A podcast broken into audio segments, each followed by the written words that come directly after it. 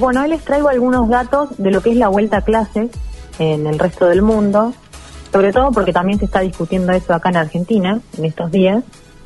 Eh, en medio, bueno, de presiones, de un montón de miedos, que es este nuevo combo pandémico de la nueva realidad, ¿no? Exactamente, eh, pero hay países que están un poco más alejados eh, en, en relación al tiempo, ¿no? de- del pico y este han vuelto las clases o en algunos países cual. está también el, el debate.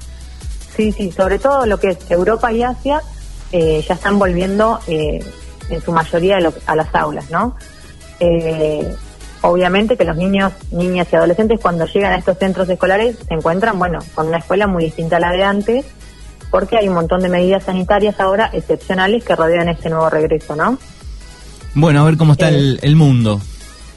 Bueno, eh, sobre todo algo que se mantiene en la mayoría de los casos es el uso de mascarillas, que no en todos, porque ahora voy a detallar algunos, pero en la, en la mayoría el uso de mascarillas y distanciamiento aparece como una de las reglas fundamentales para el regreso a las, escuelas. Ahora, eh, cuando especifican de esto, ¿es eh, todo el tiempo dentro del aula o es en el, en el momento que, no sé, que se entre en los recreos o también dentro del aula?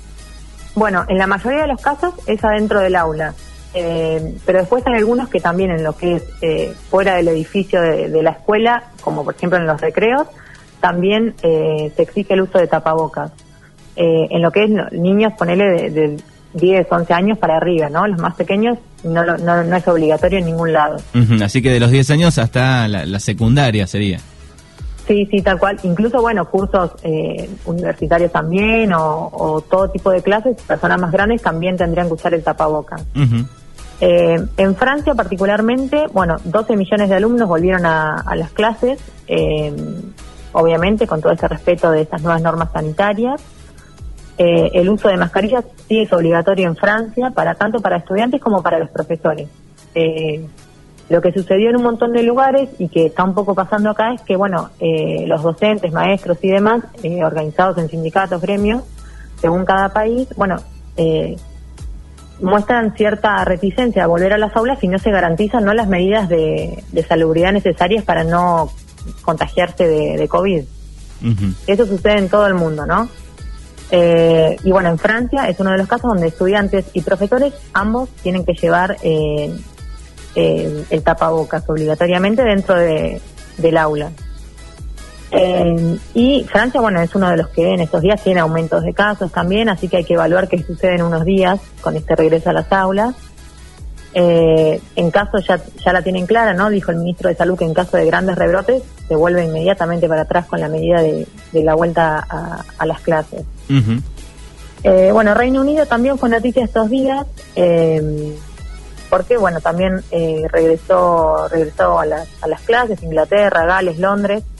Eh, se desaconseja a los padres permanecer en los, o sea, los padres tienen que llevar a sus niños al colegio e inmediatamente irse, no pueden permanecer en los eh, centros educativos. Eh, bueno, además, también el uso de mascarillas, obviamente, para, eh, y el distanciamiento para evitar contacto con otros alumnos. También lo que se hace es grupos muy pequeños, reducidos de estudiantes, eh, y que no pueden tener contacto con otros estudiantes de otros niveles o, o de otras aulas. Eh, porque, bueno, obviamente para garantizar el distanciamiento en lo que es dentro del aula, bueno, es muy complicado con un número elevado de alumnos. Así que lo- los, los grupos se reducen un montón. Eh, y bueno, y eso también acarrea que, por ejemplo, eh, un día a la semana vayan a la escuela, porque bueno, hay muchos, hay muchos grupos que de un mismo, de un mismo nivel educativo. Entonces, bueno, eh, vuelven a las aulas, pero quizá eh, un día a la semana o dos, simplemente, para poder cumplir con todo, todos los estudiantes. Eh, en Londres incluso eh, la- las líneas de autobuses que hay en la ciudad pusieron eh, autobuses especiales para los chicos que van a la escuela, como para que no tengan contacto, por ejemplo, con otros trabajadores esenciales y demás. Eh, y bueno, por ejemplo, España también eh, estos días fue noticia porque estaba todo medio preparado para el regreso, eh, pero bueno, en Madrid sobre todo hay un montón de contagios de nuevo, un montón de casos de COVID, así que bueno, eh, en lo que es Madrid se volvió un poco para atrás en esto de reabrir las escuelas, incluso se impulsaron eh, otro tipo de medidas como por ejemplo eh, adelantar el final de la temporada de verano, que que si bien la temporada en España no, no tuvo turistas extranjeros, sí, eh, las personas se podían mover dentro de las provincias y eso, eh, bueno, movió un montón de casos de COVID y generó algunos brotes en distintas partes de España. Eh, que ahora para el regreso a la escuela se complica bastante. Claro, nosotros cuando entramos el 21 de septiembre en primavera, ellos entran en el otoño. En el otoño, claro. Ellos planeaban un rebrote, en realidad las autoridades sanitarias, para lo que es, bueno, el principio del otoño, y sin embargo lo tienen ahora cuando les quedan algunas semanitas todavía de, bueno, ya poco, pero de verano. Eh, así que bueno, volvieron para atrás un poco en eso, eh, están viendo qué sucede con, los con estos nuevos rebrotes, también cerraron los parques, en, los parques y las plazas las cerraron de noche, eh, como para que la gente no se anime a seguir circulando, ¿no? En, la ciudad. bueno, otro de los casos es Rusia, que Rusia también es un caso particular porque, bueno, eh, es uno de los países que más casos de COVID ha tenido, junto con Estados Unidos, Brasil, bueno, detrás en realidad de Estados Unidos, Brasil e, e India. Eh, y aún así, bueno, eh, el presidente decidió retomar el regreso a las aulas por la, por la importancia que le dan a las clases presenciales. y el caso de Rusia es interesante porque, bueno, no se le exige ni a maestros ni a estudiantes el uso de tapabocas. Así que bueno, veremos también, porque eh, lo que sucede en la mayoría de los países es que nadie tiene como la data certera de qué es lo que hay que hacer, entonces es lamentablemente un poco prueba y error y se va probando y se vuelve para atrás. Eh, así que veremos qué sucede en los países que efectivamente hay que usar obligatoriamente el tapaboca, el distanciamiento, en países como Rusia que no lo exige obligatoriamente, obviamente que el que quiera lo puede usar.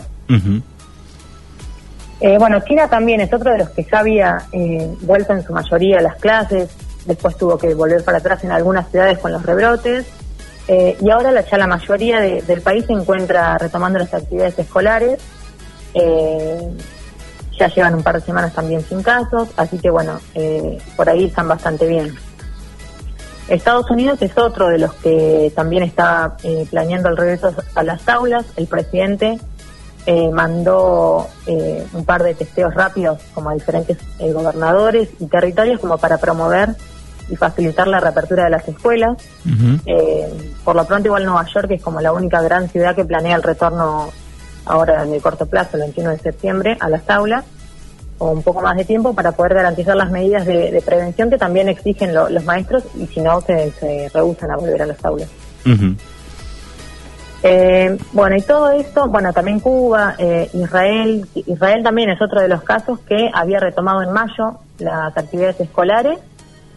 Bueno, obviamente hubo un rebrote después, muchas de las causas se las atribuían al regreso a las aulas, así que bueno, habían vuelto todo para atrás y ahora también están retomando las actividades eh, académicas, así que también veremos en unas semanas qué sucede con todos estos casos. Bueno, recordamos que eh, en los menores, en los más chicos se sabe que eh, no afecta tanto, pero bueno, sí este, son el, la transmisión, el contagio, ¿no? Claro, tal cual. Transportadores.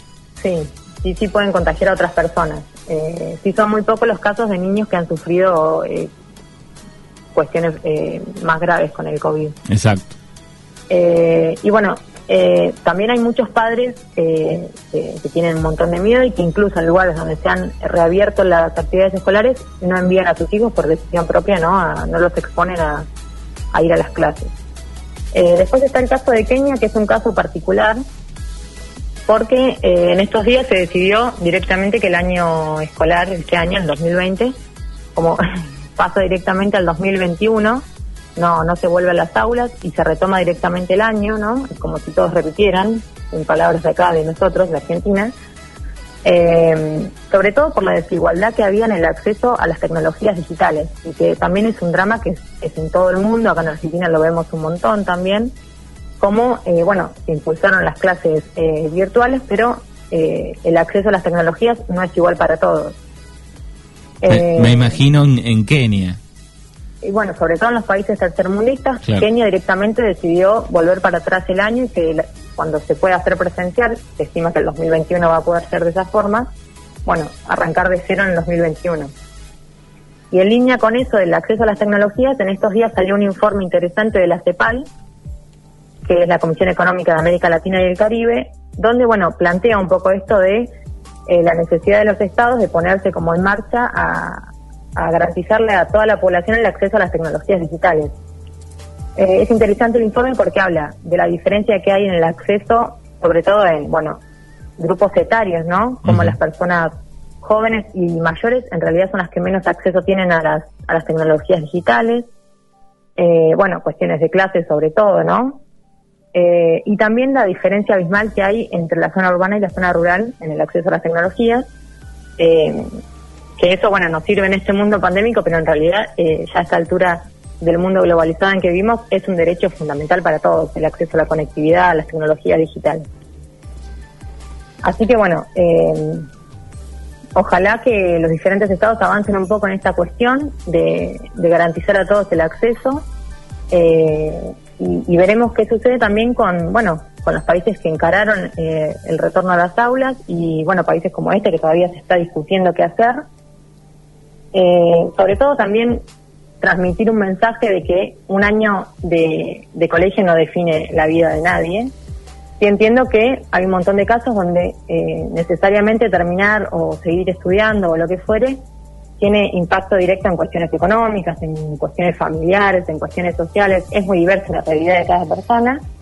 Pero bueno, eh, un año lectivo no, no, no va a paralizar el mundo, no define la vida de nadie en realidad. Sí, y sobre todo la, la, fecha en la cual nos encontramos, ¿no? Estamos hablando de, bueno, septiembre ya no, eh, serían dos meses, un mes, eh, no sé si va a cambiar algo, ¿no?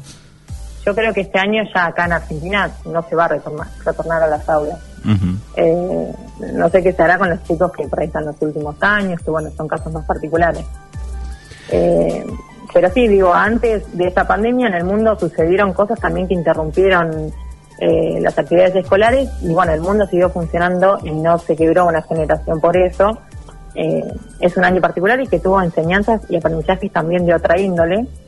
Eh, así que bueno, si bien vivimos en este mundo donde lo que es pertenecer al sistema y terminar eh, el colegio, la universidad y demás en las etapas que eso requiere es importante porque bueno estamos en este mundo, pero pero bueno entender que no que no es el fin del mundo, ¿no? Que que, va a haber una solución y un mundo post-pandémico también. Bien, 25 millones, eh, punto 7 la, la, cantidad de casos en el mundo y casi eh, 900 mil muertos, es la, la última cifra sí, sí, alarmante. Eh, bueno, y los casos que vi, sobre todo de Europa y Asia, porque, eh, bueno, y Estados Unidos, que hablé un poquito, porque el resto acá Latinoamérica eh, está todavía con, está muy complicado en lo que es casos. y, bueno, de, acá de América, el caso de Estados Unidos, que también está pensando en retornar, y, y Cuba, que también es uno de los países que ya va a retomar las actividades escolares.